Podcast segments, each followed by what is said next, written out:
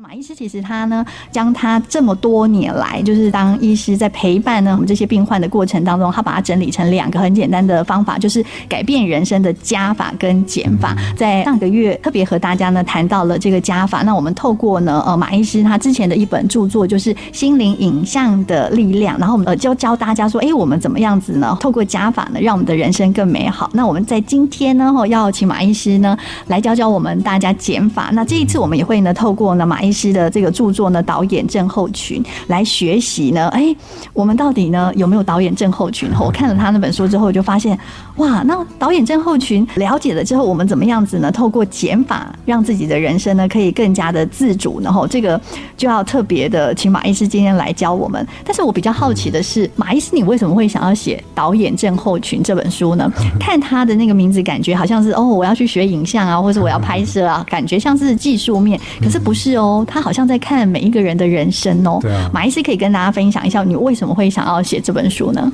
对啊，这是我很喜欢的一本书哦。哎，小易姐也最近的新书也发表了啊，谢谢马医师。北海道相遇，是 是是，很棒哦，非常精彩，非常动人的一本书哈。那有机会要也要请小姨姐分享啊，好好好。那导演症候群前面小姨姐有讲加法减法嘛，这很好玩哦。之前的心理影像它大概有十四万字，所以它内容很丰富，有点像一个心理的百科全书了哦。但是导演症候群看起来一样大哦，但是只有六万字，哇，差一半，有没有轻松很多哈？真的，大概一个下午就可以看完。好，但是不代表它里面的这个主要传达的讯息不重要哦。好，老子有一句话叫做“为学日益，为道日损”。好，就是你想要学东西，你想要让自己懂得更多、会的更多或者更强大的话，是靠加法，嗯，每天每天加下去。好，大家可以想一下，我们从小，我们跟三岁、两岁的自己比起来，我们多了多少？多了好多好多，对不对？我们会骑脚踏车啊，会了很多技能啊，会了一些语言啊，对不对？然后懂得很多人生的道理。那这叫为学日益，那为道是日损。好，就是如果说你真的想要寻求心灵的平静，好，你想要返璞归真的话，你要靠减法。对，返璞归真，要越来越简单，要靠减法啊。对，好，所以那我会想写这本书，也来自于我自己人生的体验。好，因为如果没有这个体验，我没办法写出这本书哈。就是我小时候的经验，因为我想大家都在自己的家庭成长，你不会认为自己的家庭有多么的特别，对不对？因为我们会习以为常。但是我长大之后，听别人讲，或者我做这一行要听好多好多人的故事嘛，听他描述他的家庭。我就发现我的家庭好特别哦，然 后我爸爸是高中老师，然后妈妈是家庭主妇。那我们家有一种气氛，就是第一个很安静，很少人在讲话，那彼此都是各自做各自的事情，好，然后彼此不太干预彼此，很好玩哈。我形容一下到什么程度，比如说我们几乎有一半的日子早上是自己起床，嗯，然后自己找东西吃，然后自己背书包上学，因为爸爸喜欢运动嘛，所以可能五六点已经去公园了。啊，妈妈比较随性，所以她是可能九点，可能十点，好才会起床。那所以早上就是我们就自己开灯啊，然后洗脸刷牙，然后看看有没有什么好吃的。所以我都一直很喜欢听到那个嗯烤面包机那个嘚嘚嘚嘚叮那个声音，代表有好吃的东西。后来我听说好多家庭需要叫孩子起床，我就非常非常惊讶。嗯，因为我我的自我认知就是起床不是就是一个自己的事情嘛，就跟洗脸洗脸刷牙是一样哈。可是后来我学心理学就发现，哇，原来人生的挫折就从被叫起床开始。一天开始的第一件事情就由别人来决定，然后过程又是这么的痛苦，对不对？那可能一天开始心情就很阿杂了，自主感、自尊的感觉就不见了，对不对？然后再加上这个痛苦、很不舒服的情绪，小朋友眼睛一张开看到什么？看到爸爸或妈妈的脸，生气的脸。对，那这个心理学我们之前有讲过，这叫制约，哦，对不对？所以他不舒服的感觉会跟你的脸绑在一起。所以很多爸爸妈妈很冤枉啊，就是我也没有做什么不好的事情，就为什么孩子到了青春期的时候不理我，甚至把我像是当成陌生人或者当成这个仇人一样，有可能是这样子制约来的哦。那这样子父母就很难当了，对不对？我做了那么多为了孩子，结果得到的结果是负向的，嗯，是负向的哈。我记忆库里面没有被问到说，哎，你功课写完了没啊？你考试考得怎么样？好，你暑假作业、寒假作业做完了没有？没有，没有被问到过这些事情。甚至我连高中要选哪一个类组也没有，不会有大人给你意见。然后甚至高中联考完，好，大学联考完要选哪一个志愿，大人也不会给你意见。呃，我体会到的是，就是充分的尊重啊，充分尊重。然后结果就是说，好坏自己负责嘛。好，那这个自主性就会出来。自主性跟大脑一个构构造非常相关哦，叫做前额叶。前额叶就掌管是非对错的判断，还有预测规划未来的能力，对不对？就我比如说我要我要玩电动玩到晚一点，明天会有什么结果？这个是由前额叶去做预测的。嗯，好，那如果小朋友的前额叶一直没有发展出来，或者他退化掉，我们之前的节目有讲嘛，一直打电动的孩子，一周之内前额叶就会退化掉，前额叶没有发展出来或者退化掉了，他的自主性就不见了。那结果是什么？结果是你要花更多的力量去盯他，嗯，去在后面一直推他，但推的过程他又不舒服，不舒服他又回过头来生爸爸妈妈的气，是不是？好多家庭的亲子问题都是这样子来。嗯，我就以自身的经验就想说，我没有受到一般其他的小朋友很容易遭受到的这些人生的这个负面的对待，不只是父母，也许来自于师长啊，当然也是出于关切的一些压力这些。我都没有遭遇到这些事情，我也希望其他的孩子也可以得到这样子的待遇，包括我自己的孩子，是我自己四个孩子都可以得到这样子的待遇。哇！所以这个就是一个导演症候群的精神啊。那为什么叫导演症候群？我们等一下也可以再解释哈。我先来分享一下，这个导演症候群会普遍到什么程度？嗯，他讲的就是一个人的成见会有多深哈。像我最近有一个经验，我觉得感受很深刻。好，我之前有听过一个人叫做冰人，冰人，冰人，Ice Man。看网络还是看电视，就听到这个人又破了什么记录，比如说在北极跑马拉松啊，跑了五个小时的马拉松，然后在结冰的河里面、湖里面待了一个半小时啊。片面的资料，我就开始做导演了，对不对？开始把那个剧本就写出来了。哦，这个人是一个，第一个他一定是一个皮下脂肪很厚的人，对不对？所以不怕冷，然后特别冲动，可能喝了半瓶伏特加，然后就凭着血气之勇就做这些事情。那我来跟大家讲真相是什么，好不好？嗯嗯嗯，真相他是。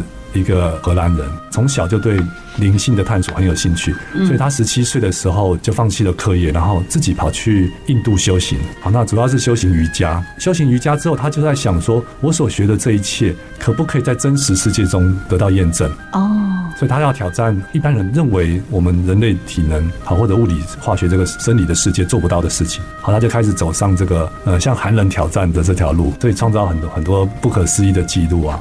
这你看，这个第一个就是这个导演症候群的示范了，对不对？嗯、就是我们自己好多成见，然后但真实去接触这个人时，我发现完全不是如此。是啊，比如说看小朋友犯错，我们就心里就会想说他一定是这样子，他因为那样子，对不对？嗯、他是故意，他一定偷懒，对不对？嗯、心里好多剧本就跑出来，但事实是不是如此？这是第一个。然后第二个，我听了他的故事，只有我对这个人很钦佩，我就开始照着他的方法来做练习。他是先有一套呼吸法，然后之后就开始挑战冰冷。我从呃上个月的十十二号开始。到现在刚好一个月嘛，嗯，我天天都洗冷水澡啊。最近寒流哎，马医师，小朋友不要学习。七度哦，但是。你看，这就是第二个导演症候群，就是我们觉得这么冷的天洗冷水澡一定会冷死，一定会哇哇叫，对不对？对。但是我用完他的教的呼吸法之后，再去做这件事情，我感受到的寒冷的成分很少。哦。我实际去实践之后，就发现，对耶，我之前对寒冷的认识又是一个导演症候群了。人在冷天碰到冷水会冷死，会哇哇叫，对不对？嗯。那又是一个既定的一个印象而已，根本人生就可以不需要如此。所以你看，我们有多少导演症候群？比如说失恋一定得痛苦，成绩考不好一定得失落，嗯，对不对？如果薪水比人家低，一定得自卑，对不对？嗯，我们有好多这种既定的、既定的想法，这些都是让我们不快乐的根源啊。嗯，所以这个就是叫做减法，就是把这些这些想法一个一个拿掉，这些思考就要一个拿掉，返璞归真，你就发现你真正自由了。哇，听到马医师这样讲，我们也好想要真正自由吼。其实你知道，像我们在上个月特别和大家聊到的，就是说，哎，其实影响你的不是你眼前看到的事物，决定它的是它在你心中的影响，那也是你自己去想，你自己去导，然后才会有这样子的情形，对不对？是有关联。对啊，那我觉得刚刚听到这个怕冰冷的感觉，我们试着用呼吸的方法，我发现那个的感觉好像呃，让自己的整个的变慢了，然后。专注力在自己的呼吸，好像是不是对那个冰冷的会减少？我都不知道。可是我感觉呼吸对自己的身体产生了变化了。哦。不过因为我是医生啊，所以还是要以安全第一。好，提 醒大家不要不要听了马医师讲就去模仿。好，因为我我之前气功学静坐是对呼吸法是已经蛮可以掌握了。真的。那这这次把它们结合起来，才发现哇，原来效果这么深。呃，其实我们在呢上一段听了我们的马医师这样子聊，我相信呢小玉还有我们的鸟妈妈，还有我们空中的听众朋友。哦，应该都很压抑。嗯原来爸爸妈妈叫我们起床这件事情，哦，其实一早就看到了父母亲对我们失望、生气的脸，那个是一种制约。那我们的孩子呢，原本以为说我们都应该让爸爸妈妈叫我们起床，可是呢，在马医师他们的身上，就是他爸爸妈妈是给他们很多的自由，给他们很多自主的这个权利，反而这样子还比较好。所以，我们其实从今天开始，请自己起床，让爸爸妈妈轻松一点点。对啊，如果爸爸妈妈真的要做这个事情哈，我们心理学是这样子啊，叫做征得同意的介入。哎，你今天比较晚睡嘛，那你明天需不需要我叫你起床？嗯嗯嗯，你需要的话，你要跟我讲，而且你要拜托我。啊，对不对？那这样子，到时候我叫你，而且我很大力的叫你啊。其实小朋友会感谢我们，因为爸爸妈妈好认真执行我拜托的事情嘛。是，如果小朋友没有拜托你，你很大力的叫他起床，他绝对是讨厌你。这个真的要学起来，马 医师才有办法呢，带好他四个男孩。对，简单。我我发现，像我小朋友，像老大就是你给他什么建议，他都会欣然接受。但是老二比较有个性，嗯，你不能给他建议哦，你给他建议他就抓狂了。啊，像连打篮球我都要问说，哎你。因为我以前是篮球队嘛，我我倒问很小心的问他说：“你需要爸爸教你吗？”知道？他说不要，我就不要，我就不能介入，一介入就破坏亲子关系。哦，对，所以每个人是有这个差异性。征求同意的介入，对哦，非常的有趣。那我们刚刚其实有特别提，马医师特别呢用呃他这本书叫导演症候群来教大家减法。那你为什么会用导演症候群呢？好，可以跟大家详细的分享一下。对啊，我们小时候也没有玩具啊，也没有什么娱乐设施嘛，哈，所以就在家附近找什么东西好玩就就去玩。那有一次就听大人讲说，哎，对面的公园，因为我家小时候是住在台北的植物园旁边，哎，这个公园有人拍电影，我们就很有兴趣跑去看，然后就看那个整个区域被围起来，有些明星好像都感觉还认识哈。但是印象最深刻的是有一个人拿一个大圣功，对不对？在那边，然后预备干嘛？然后就对对对对对，到底怎么样？然后就就三不五时就。抓狂就在那边暴跳如雷，在那边东骂西骂。我那时候就很好奇，这个人到底是谁？后来才知道，这个人就是导演。因为那个时候，我猜是因为胶卷啊，胶卷拍下去就不能再重来。啊，现在有数位。对，但是我很佩服很多导演啊，像台湾的李安呐，然后西方有很多大导演拍的电影都是非常非常启发人心的哈。我只是借用这个名词啊，就是说，如果你是你人生的这个气急败坏的导演啊，不管你针对对象是自己或者是身身边的人的话。那都是一场悲剧。马医师用很棒的形容词，哎，如果你是你人生那个气急败坏的导演，你可以是另外一个导演。但是如果你是气急败坏的导演的话，你的人生就是会是悲剧。哇，真的会有很多很多不必要的烦恼跑出来。嗯，那这个导演症候群，其实你仔细的细分，还有三种不同哦。第一种叫做巨石落差，就是剧本跟现实之间有落差。它通常会蛮理想化的，好，比如说我付出真心，对方就应该要对我好，对不对？那我们就可以天长地久。而且对方。劈腿的话，他就崩溃了。我心目中理想的剧本跟这个现实有落差的时候，我就会有很多情绪。嗯，这个应该算是最多的一种。大家可以去回想看，你我们自己的烦恼是不是很多都是这种，就属于这种跟你的想法落空的时候。对，我常听到很多孩子会分享说，我爸爸妈妈都会说我对你这么的好，我这么的爱你，你怎么 可以对我这样？对对对，这就属于这一型哈。那第二种叫做不良剧本型，手上握了一个剧本。但那个剧本是很负面的，但他又握着紧握着不放。嗯，好，很常见的，比如说小时候被家暴，对不对？啊，或者一些一些创伤，好像女生被性侵啊，嗯，他可能就会觉得说，我这一辈子都不可能再拥有幸福了。嗯，而且这个观念是非常非常根深蒂固的哦。他就好像一个人紧紧的握着一个很负面的剧本，然后没办法放开一样。这是第二型，好，叫做不良剧本型。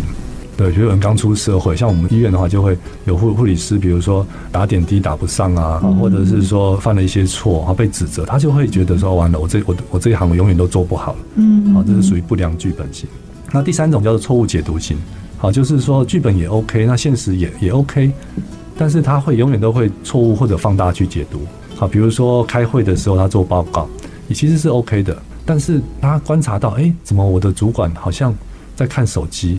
啊，另外一个主管在摇头啊，完了，完了，我报的一定很差，他们很很讨厌我，我报不喜欢我报的内容，完了，我明天去到公司没得混了，好，整个晚上都想这个睡不着。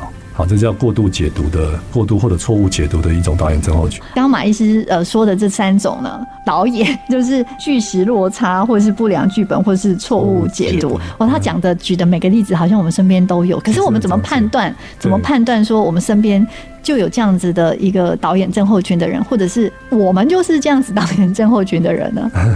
对啊，所以我有做一个量表。嗯，好，就关于自己啊，或关于外界，好，关于未来，如果。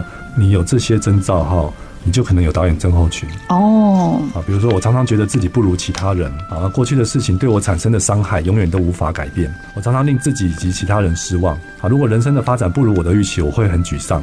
嗯嗯嗯。啊，我的不快乐很多是导因于身边的人事物啊。目前的政治或者经济或者环境令我无法忍受。啊，如果身边的人有不好的表现啊，比如说不遵守交通规则，我会十分的生气或者失望。对于即将发生的事情，比如说明天的会议报告，我常常没有信心。我觉得许多事情，包括我自己，都只能维持现状，甚至倾向于越来越差，没有可能会越来越好。然后最后一题就是，这个世界充满不公不义，而我觉得自己没有能力去改变些什么。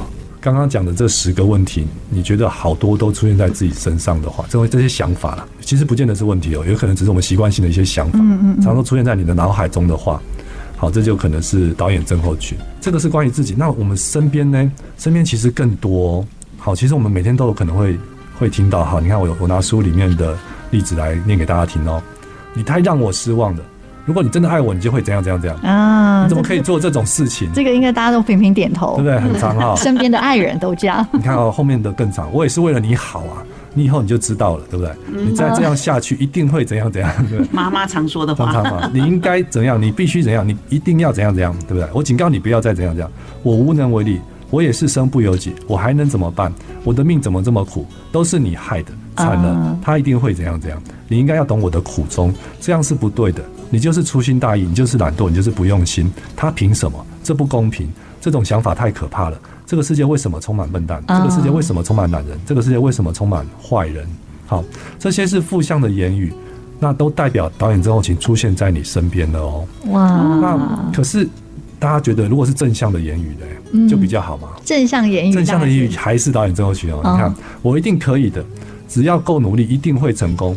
没有什么可以难得倒我。没问题，事情一定会好转的，好心会有好报的，持续去做就会看到结果。皇天不负苦心人，每个人都应该多为他人着想，对不对？这些言语看起来很正向，可是会可以有可能给自己或其他人带带来很多不必要的压力，对不对？那如果事与愿违的时候，我们就开始崩溃了。啊，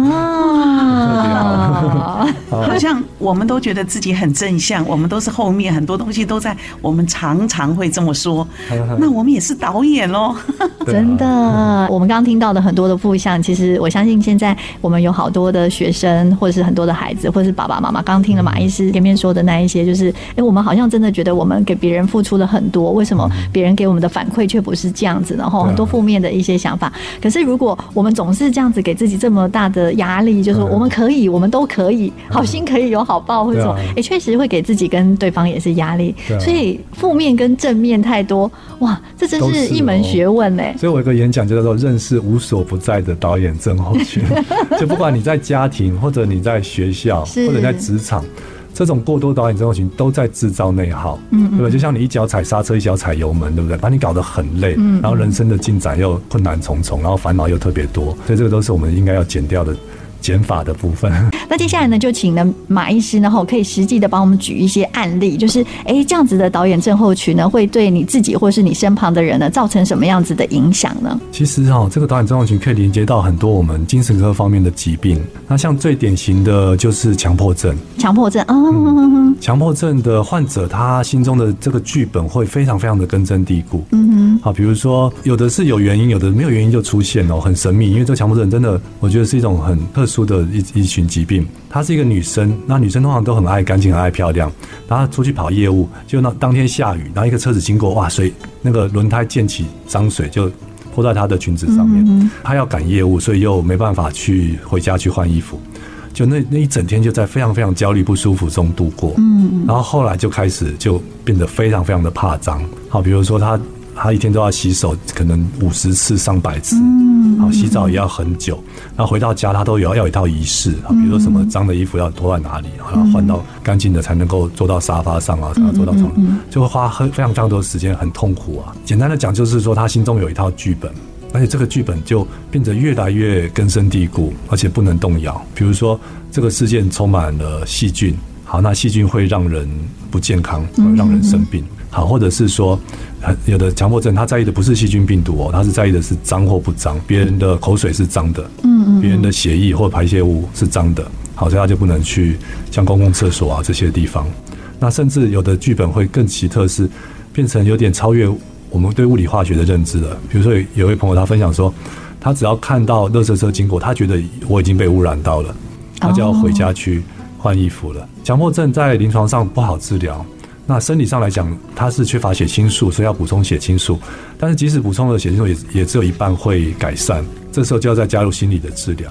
嗯，那心理治疗有很多方式，那不外乎就是要去松动他既有的这个思维模式，嗯，思维模式跟情绪还有感受的这个模式，啊，比如说在手上抹果酱，然后跟他聊天，让他放轻松，哎，果酱 OK 了，好，那我们就换一些呃花盆里的泥土，然后再再聊天，好，然后让他泥土在手上，但是可以保持轻松，好，这叫做系统性减敏法，慢慢慢慢的去挑战。那也有一种很好玩，叫做洪水法，但是现在都通常都是做思维上的洪水法，就是想象，好想象，比如说我真的掉到一个我最害怕的的情境里面会怎么样？嗯，就真的掉到一个粪坑里面好了，然后最可怕的事情是什么？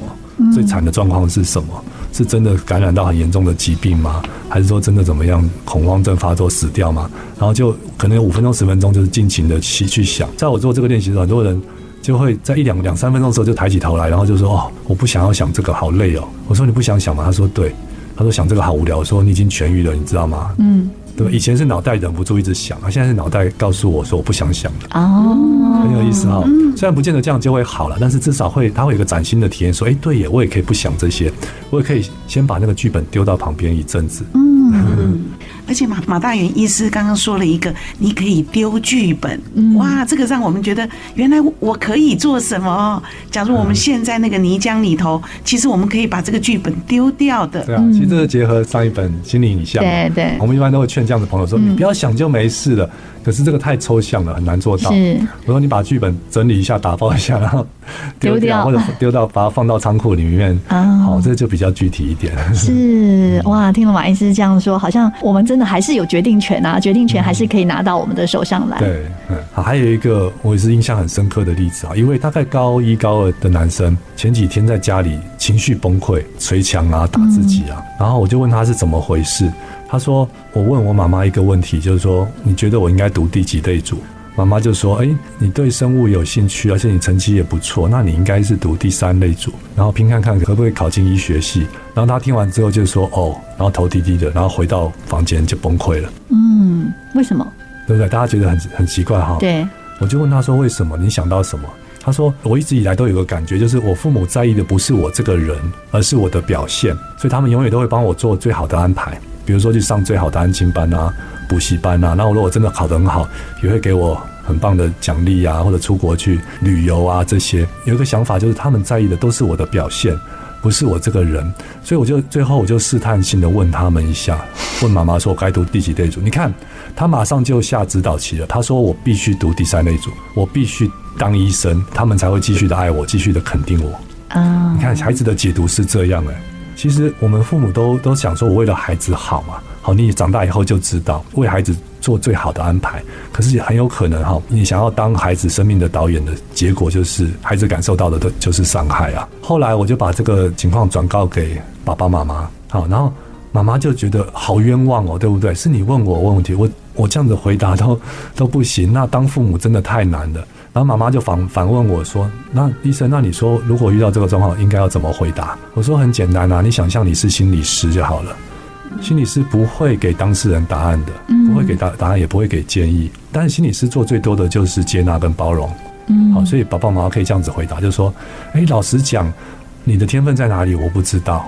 好，但是不论你选哪一条路，我跟爸爸我们都全力支持你。嗯。”这样子是不是四平八稳？而且孩子听到会觉得非常非常的温暖温馨啊！所以我在导演症候群最后就有一个总结出一个 slogan 吧，就是说无知就是美德，无知就是美德。嗯，我们不要以为我们什么都知道，然后就开始当导演。嗯，这常常都是就是烦恼的开始。建议大家可以去练习哦，就是我其实我现在也在做这个练习。之前的这个分享，大家知道吗？还是有一点点雅思的倾向。嗯，我们这种雅思类型的人，就是心里面早就对一切早就有答案。啊，但是我发现这个很糟糕。就让别人对你的印象很差，那你自己也会常常遇到挫折。所以我后来就养成一个习惯，就是当我遭遇到什么事情，或者我跟人互动的时候，我第一个从脑海中形成想要冲口而出的那个念头，我不要去讲。嗯，因为那个就是导演，多一点这个接纳性、包容性、接纳性的言语。比如说，哎，你觉得如何？好，你怎么看这个事情？你怎么想这个事情？你的感觉是怎么样？你的建议是什么？或者是如果对方讲完的话，你也不要。太早下自己的断论，你就可以说啊，谢谢你跟我分享这些啊，我这样子我就知道是怎么回事了。嗯，我这样子我就知道你怎么看、怎么想这件事情了。哦，这样子我知道你怎么你的感受是什么了。通常这样子回答，对方都会觉得非常非常的舒服。啊，就跟你相处有一种如沐春风的感觉啊。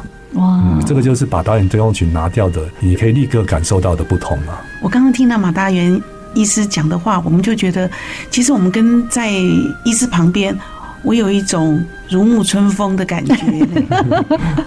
真的，因为他给我一些，呃，我眼睛会发亮，原来可以用这样方法来做，好压抑哦！我真的学到好多哦。大家今天了解有这个导演症候群现象，你你随时就可以练习哦。嗯，像前两天很好玩，我大儿子考试嘛，考试完回来他就说啊，爸爸，我数学考不好，只有七十几分。他叫某某，说某某来过来过来。然后我就故意假装很凶哦，他就很害怕，就走过来说来抱一下。然后我就说好，那你去玩。他说哎，爸爸你怎么不问我数学的事情？我说那是你跟数学的事情，不是我跟你的事情。啊，对啊，我今天下班看到你很开心嘛，所以我想抱你一下。好，就没事了，没事的。因为我不希望介入孩子的人生，我希望他早早他的自觉、他的自主性可以发展出来，可以长出来。嗯，对，他越早长出来，我们做父母的就会越轻松。真的，这是导演症候群的应用。所以我们刚刚看到了，就是马医师对孩子只有关心孩子自己跟他的数学，那是孩子跟数学的关系。所以我们要切开，那我们自己也要跟。如果我们关心我们的孩子，真是关心孩子，而不是孩子那件事情他表现的怎么样。对，学会了。而且我觉得马医师这样说也让我。我想到，就是说，其实我们常常会想要跟其他的家长分享说，不要因为孩子的成绩的好坏，影响了你欣赏他的好。我我觉得马医师真的也做得非常的棒，真的很开心呢，也很感谢我们我们的爱心顾问精神科医师马大元医师，然后透过三个月，然后我们连续三集来教我们所有的听众朋友学习怎么改变人生的加法和减法。这三集听完之后，真的跟我们原本的加法跟减法是不一样。原来今天的减法是我们可以把我们的导演症候群拿掉，而且马医生呢刚刚说了一句话呢，这也是我今天有一点点就是完全被触动了，就是其实有的时候无知就是美德，有的时候我们在面对人的时候，其实我们归零，完完全全的去欣赏他，这也是一种美德。所以我真的希望大家可以拿掉自己的导演症候群，然后让自己可以迎向美好的人生。我们的这个人生，我们的想法都可以自己抓回来的哈。真的谢谢我们的马大元医师。那马大元医师最后有选一首歌曲要送给我们的听众朋友，这首歌我一听到就觉得蛮有感觉。哦，是五月天的《将军令》。你看，将军应该是叱咤风云嘛？对。可是你看他的歌词哦，“此生到尽头，你是谁？曾怎么活？他们说，就让他们去说。生命如长风，吹过谁的心头？你想被记住的那个名字，将会是什么？”啊，oh, 对不对？我们从人生最后的那个镜头去看，往回看你的人生，就会发现好多不必要的坚持哦，好多不必要的执着，对不对？都可以拿掉了，就会更轻松了，就可以返璞归真了。谢谢我们的马医师，借由这一首呢五月天的《将军令》，让我们来思考怎么样子让自己返璞归真，怎么样子让我们的生活跟心灵越来越简单，然后才可以影响我们的美好人生。再一次的谢谢我们呢的爱心精神科医师马大元诊所的马大元医师。那我们听众朋友呢？在我们连续这三集的这个人生的加法跟减法当中，有任何的感动呢，都可以在小鱼家族的粉丝页留言，不管是在我们的文章或者是在我们的私讯留言都可以。那大家应该很期待，然后我们年后呢，马医师会带来什么样子的这个议题呢？好，据说是一个充满希望、阳光的目标定定，我们就期待我们的下集了。那再一次谢谢我们的马大元医师，谢谢你，谢谢。